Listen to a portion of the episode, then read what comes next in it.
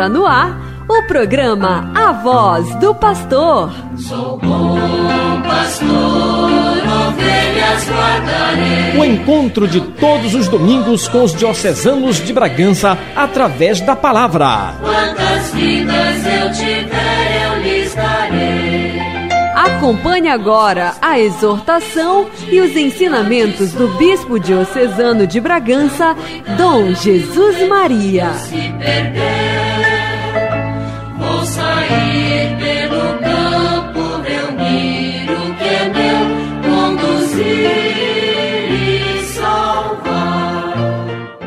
Caros irmãos e irmãs, mais uma vez aqui estamos para acompanhar vocês na reflexão da voz do pastor, uma reflexão semanal pela qual pretendemos eh, entender cada vez melhor a palavra de Deus, refletir sobre ela e fazer com que esta palavra de Deus entre em nossa vida e em nosso coração.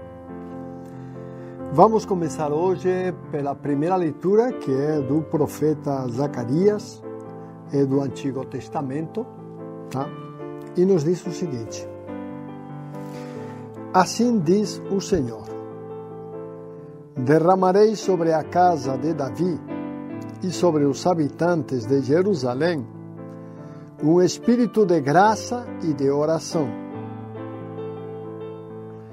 Eles olharão para mim.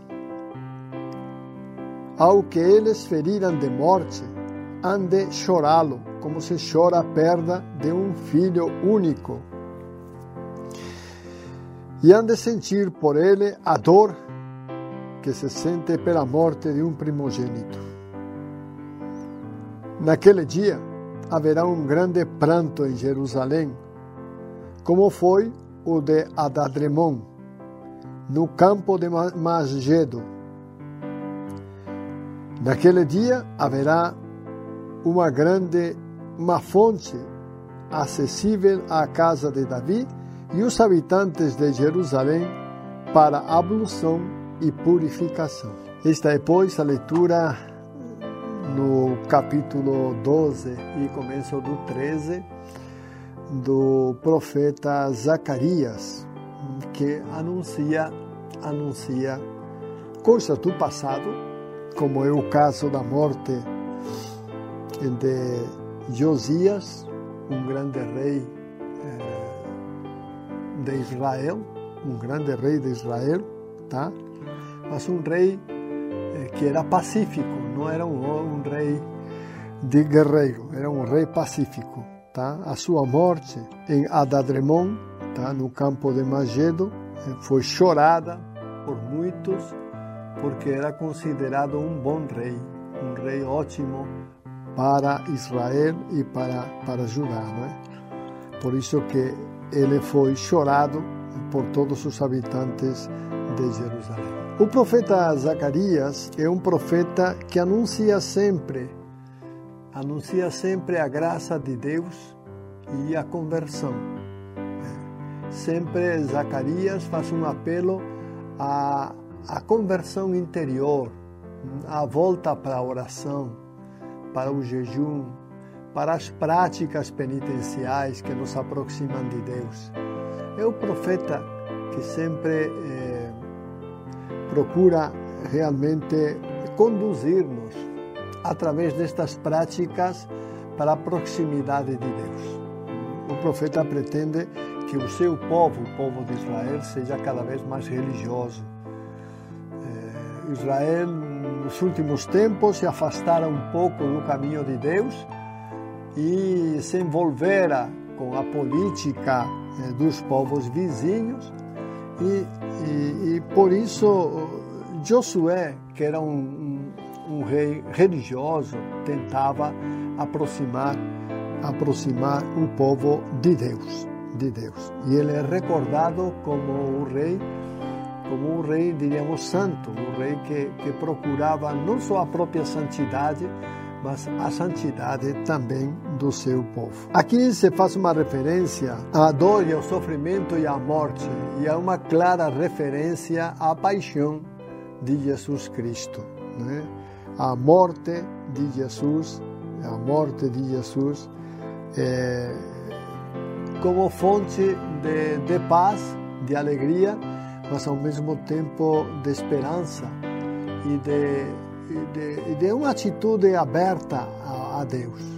O que realmente Josias pretendia que o seu povo fosse um povo sensível às coisas de Deus, às coisas de Deus, e por isso conduzia o povo, o povo de Israel com muita sabedoria, evitando sempre, evitando sempre eh, as guerras e outras e outras atitudes belicosas que só levavam à morte. Josias, pois, ele quer a vida, ele quer que as pessoas tenham vida e evita evita situações conflitivas, evita a, a, a, as batalhas, evita as guerras, porque sabe que tudo isso leva à morte. A cidade de Jerusalém é a cidade na qual Josias reina. Portanto, ele é considerado rei de Jerusalém, embora não seja só de Jerusalém, mas de toda de todo Israel. Mas Jerusalém, por ser a capital, de alguma forma eh, representa, pois, eh, a figura do rei. E o texto nos fala de umas purificações, umas abluções com a água que sai de, de uma fonte acessível lá em Jerusalém. Jerusalém é uma cidade construída sobre uma montanha, tem alguma dificuldade com a água, não muita, mas tem alguma dificuldade, tá? E o profeta anuncia, o profeta Zacarias anuncia que vai ter água para todos os habitantes de Jerusalém para se purificar, para fazer abluções, para beber também, para realmente saciar a sede. Tá? Este é o profeta Zacarias e a sua, a sua profecia sobre a casa de Davi e sobre os habitantes de Jerusalém. Você está ouvindo a voz do pastor. Apresentação: Dom Jesus Maria.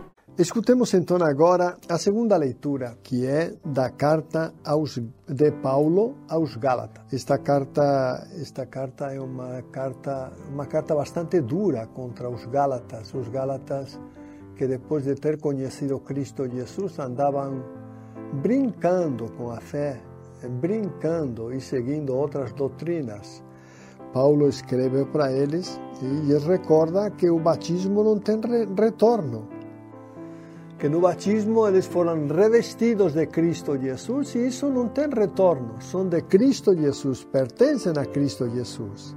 Não importa se são judeus, se são eh, gregos, se são livres, são escravos, não importa nada disso, se são homens ou mulheres. O que importa é que a partir de conhecer Cristo Jesus e ser batizado na água e no Espírito, eles não são mais do mundo.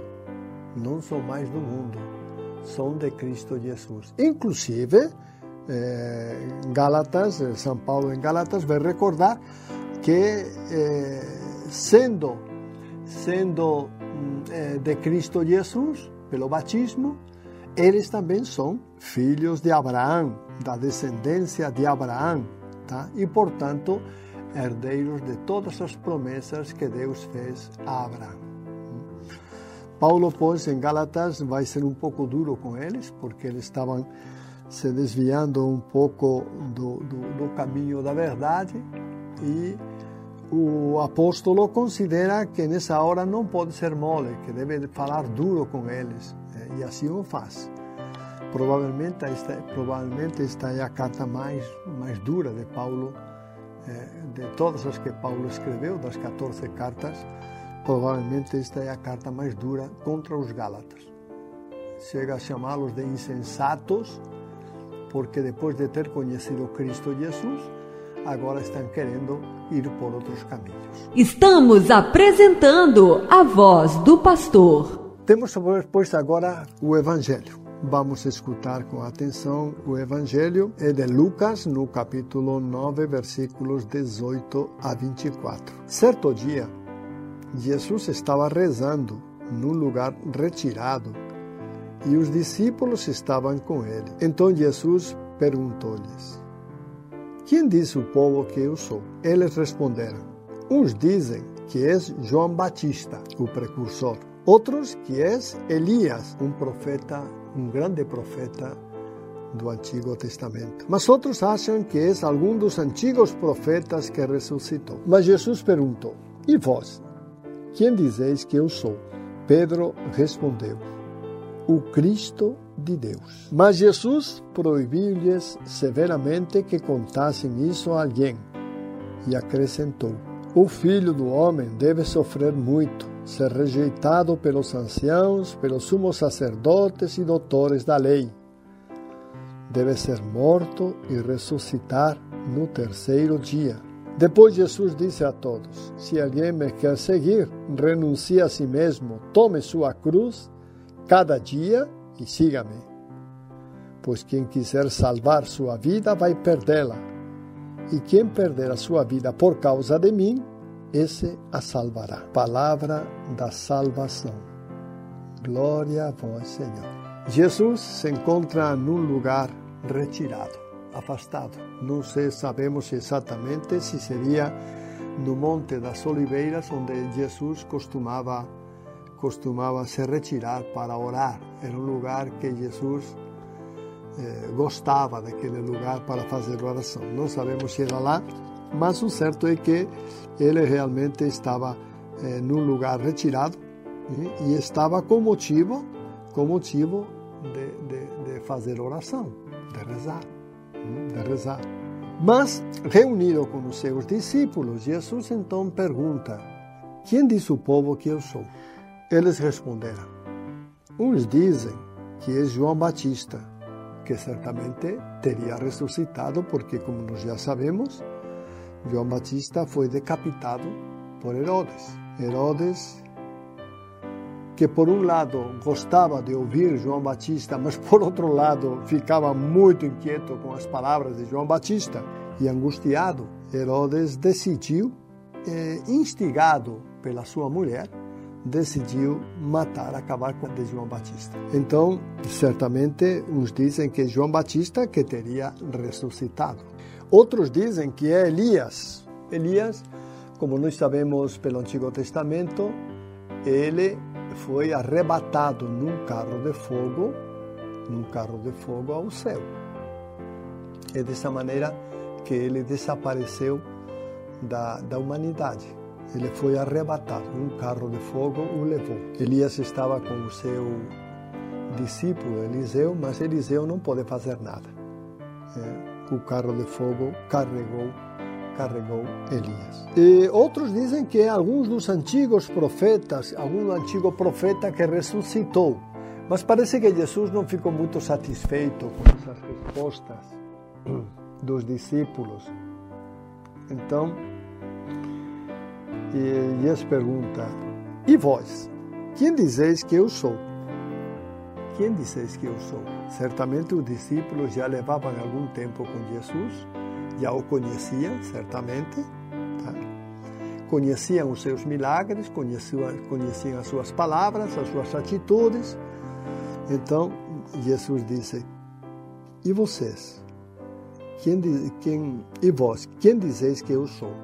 Nessa hora, como em muitos momentos importantes, Pedro toma a palavra, se adianta a todos e responde, dizendo: Tu és o Cristo de Deus, tu és o consagrado de Deus. Mas é interessante que imediatamente Jesus proíbe a todos eles que estavam lá reunidos, os proíbe severamente de que contem isso a alguém. Por um lado, Jesus tem curiosidade por saber o que, é que o povo pensa dele, mas por outro lado, quando Pedro descobre quem ele é, Jesus manda que eles se calem, que eles não comuniquem nada ao povo, que e lhes proíbe severamente que contem algum, alguma coisa a alguém. E a seguir, Jesus acrescenta, e isto é interessante, o filho do homem deve sofrer muito, ser rejeitado pelos anciãos e pelos sumos sacerdotes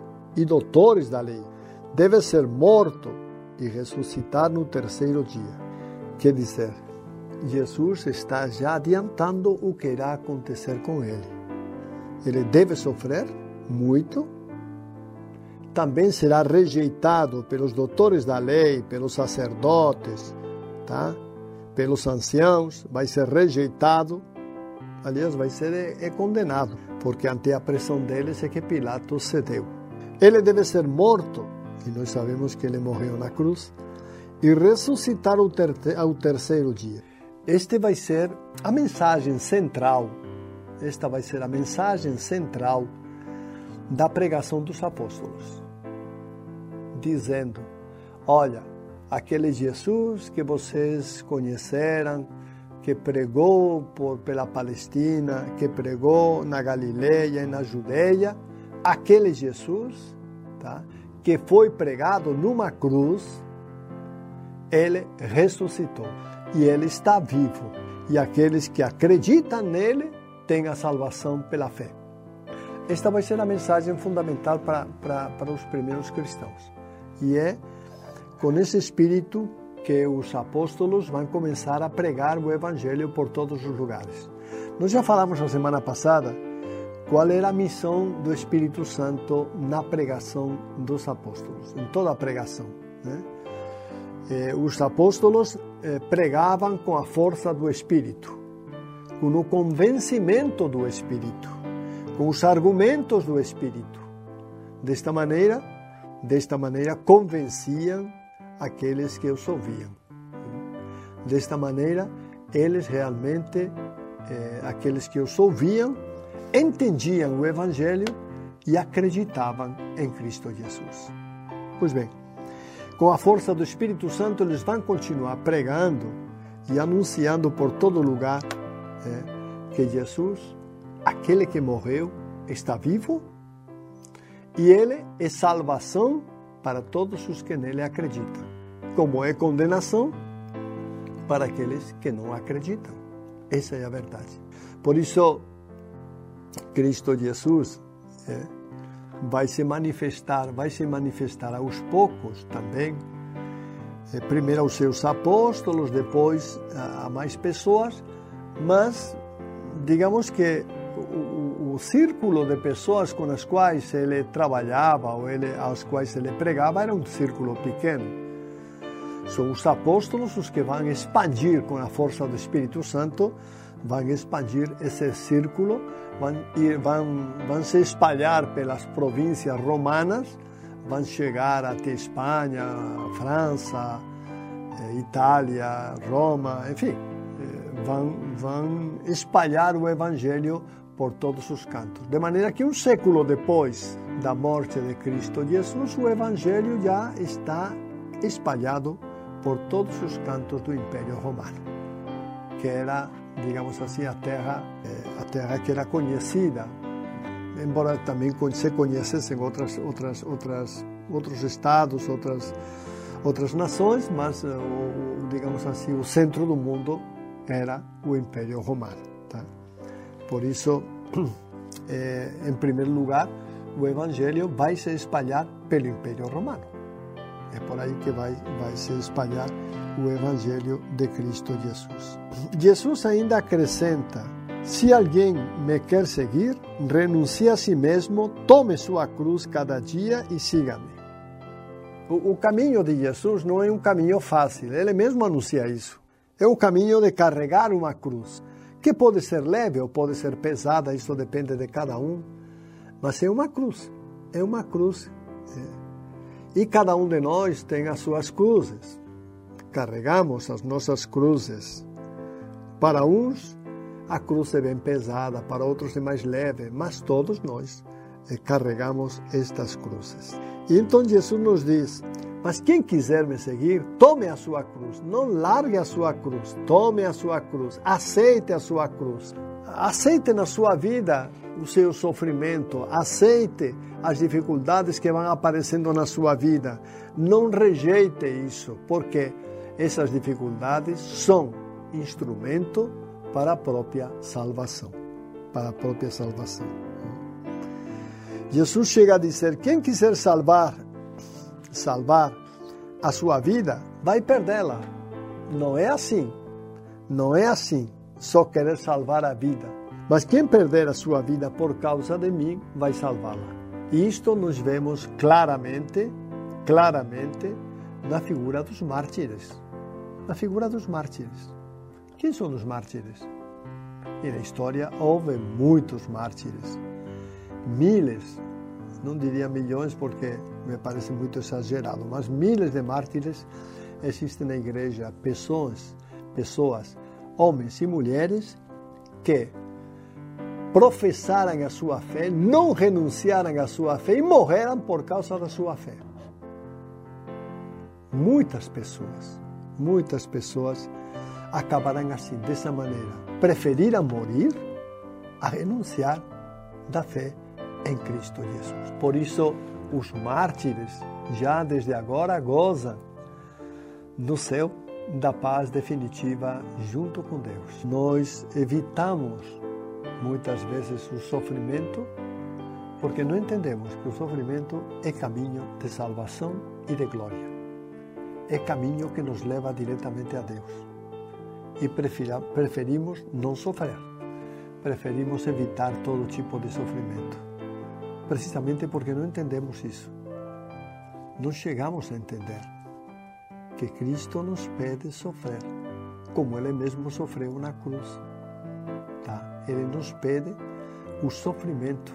O sofrimento nos purifica, o sofrimento nos dá forças, o sofrimento, em definitiva, prepara o nosso coração e todo o nosso ser para a vida eterna. Você está ouvindo a voz do pastor. Apresentação: Dom Jesus Maria. Bom, meus irmãos, eu tenho agora uma notícia para todas as comunidades. Veja bem, é uma carta para as comunidades da Diocese de Bragança do Pará, para todas as comunidades da nossa diocese. Nossa diocese é Bragança do Pará. Tá? Diz assim, vou ler para vocês, meus irmãos, porque me parece interessante. Bragança, dia 1 de junho de 2022. Amados irmãos e irmãs, cumprindo com a obrigação de pastor, que cuida do rebanho a ele confiado, ante diversos fatos que chegaram ao meu conhecimento, me vejo na obrigação de me dirigir a todo o povo católico da Diocese de Bragança, com a intenção de adverti-lo sobre algumas ideias estranhas a respeito do nosso Papa Francisco e dos papas posteriores ao Concílio Vaticano II, passando pela negação todo o que este concílio representou para a renovação da própria Igreja Católica. O Concílio Vaticano realmente foi um momento em que o Espírito Santo ajudou aos bispos lá presentes a elaborarmos bonitos documentos que têm servido para o crescimento da igreja, tá? Embora tenha algumas pessoas que não, não aceitam. Continua com a carta. Assim, pois, pelo presente documento, dirijo-me a todas as comunidades da nossa diocese, comunicando-lhes que o senhor Michelei Cardoso da Silva está proibido de pregar, participar ativamente nas celebrações e eventos organizados nas comunidades católicas da cidade e do interior da Diocese de Bragança do Pará. Este senhor, pois, está proibido. Vamos escutar por que, que ele está proibido. Foi necessário tomar esta atitude, esta decisão, por causa da divulgação por parte do senhor Cardoso e de alguns de seus seguidores de ideias estranhas, contrárias à fé católica, negando a legitimidade e autenticidade do Concílio Vaticano II, e também sobre a não aceitação como verdadeiros papas dos romanos pontífices posteriores a dito concílio. Segundo o senhor Cardoso e alguns outros seguidores dele, eles pensam que o papa, o papa, este papa atual, né, e os papas anteriores também, depois do Concílio Vaticano II, não foram papas, foram antipapas. Coloquei-me à disposição para conversar com o senhor Cardoso, mas ele disse através de áudio que não tinha nada para conversar comigo e que se eu quisesse esclarecimentos, deveria procurar o diretor espiritual dele, Dom Rodrigo, que cultiva e ensina as mesmas ideias contrárias à fé da Igreja Católica, especialmente no que se refere às orientações do Concílio Vaticano II e, da mesma forma, não aceita os papas pós-conciliares. Esperamos que esta atitude disciplinar tomada sobre ele e seus seguidores levem ao senhor Cardoso a uma reflexão e retificação de suas ideias sobre a Igreja em geral e sobre os papas em particular. Quero, entretanto, salientar que as portas da Igreja Católica estarão abertas para acolher nosso irmão Senhor Cardoso quando ele, de forma sincera, mudar de ideia e manifestar publicamente a sua adesão ao Concílio Vaticano II e sua obediência reverencial e humilde ao Sumo Pontífice da Igreja Católica, o Papa. Fraternalmente em Cristo, Dom Jesus Maria Cisalre Berdonces, Bispo Diocesano da, de Bragança do Pará. Meus irmãos, foi necessário, eu às vezes penso que não é com muita paz que a gente escreve estas coisas, porque em definitiva, em definitiva sabe que algum dos nossos irmãos é excluído ou são excluídos, né? Mas eh, é importante é importante que nós tomemos atitudes. Não basta que alguém veja, esteja no meio de nós, se diga que é católico, apostólico romano, tá? Mas não aceita o Papa, não aceita o Concílio Vaticano II e não aceita também, e nesta carta eu não digo, mas na carta que eu enviei pessoalmente para ele eu digo, não aceita também a validade dos sacramentos, de nenhum dos sacramentos, porque, vejam bem, meus irmãos, uma vez que os bispos, os bispos que participaram do Concílio Vaticano II faleceram, o concílio, lembro para vocês, que já faz mais de 60 anos que aconteceu. Uma vez que esses bispos faleceram, os sacramentos também eh, são, são inválidos. São inválidos. A começar pela Eucaristia. Tá? Os sacramentos também são inválidos. Por quê? Porque quem valida os sacramentos é a autoridade eclesiástica. São o Papa, os bispos, tá? E quando o Papa e os bispos, como neste caso, são declarados como, como pessoas que não têm, não são reconhecidas, digamos assim, com o dom da graça de Deus para ordenar outras pessoas, nesses casos, certamente, se não são reconhecidas, também não há sacramentos. Hum? Por isso, considerei que este assunto era muito grave e por isso eu escrevi esta carta. Tá? Então vocês já sabem, se ele, o senhor Cardoso e seus seguidores quiserem participar, perguntarem alguma vez a vocês se eles podem participar, eles podem. Eles podem participar da, da, da, da comunidade, mas eles podem participar como participantes e não, não, digamos assim, como líderes que pregam, que anunciam a palavra. Isso não é possível. Não é possível porque eh, se fizerem isso realmente vão falar daquilo que a igreja não defende e não está de acordo. Tá? Então, deixo pois essa, essa mensagem para vocês, fim de que realmente vocês conheçam, conheçam eh, este Senhor e, e, como digo, se alguma vez se aproxima da comunidade, quer entrar na comunidade, não se nega que ele possa participar como um membro mais, mas de forma ativa, sendo líder, falando em público, pregando, não. Isso já não. Tá? Mas se ele quiser participar simplesmente como membro, pode. Mas, como, te, como digo, não pregando, não liderando, não dirigindo a liturgia, nem coisa nenhuma tá? Porque é precisamente isso e é nesses momentos que ele aproveita para espalhar as suas ideias. Ok?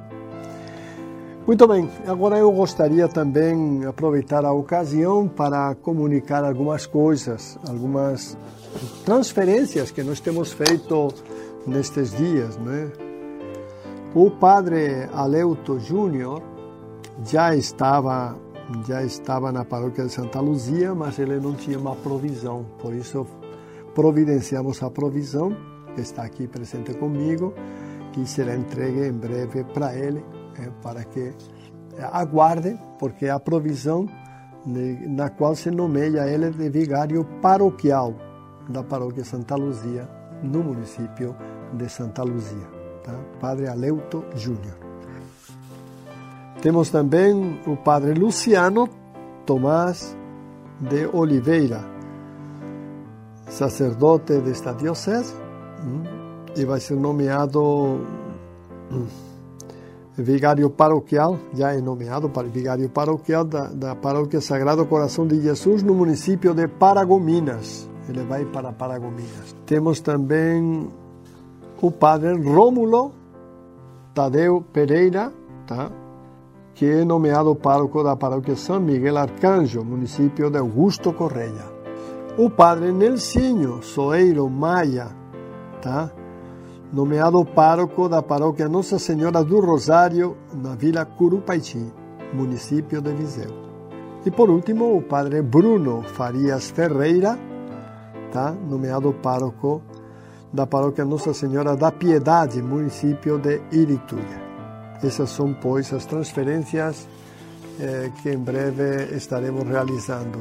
Acho que terá mais alguma transferência por aí que ainda não foi confirmada, mas se Deus quiser, estas são as transferências para as próximas semanas. É, é, é, as transferências estão pensadas para acontecer antes do final de, de junho.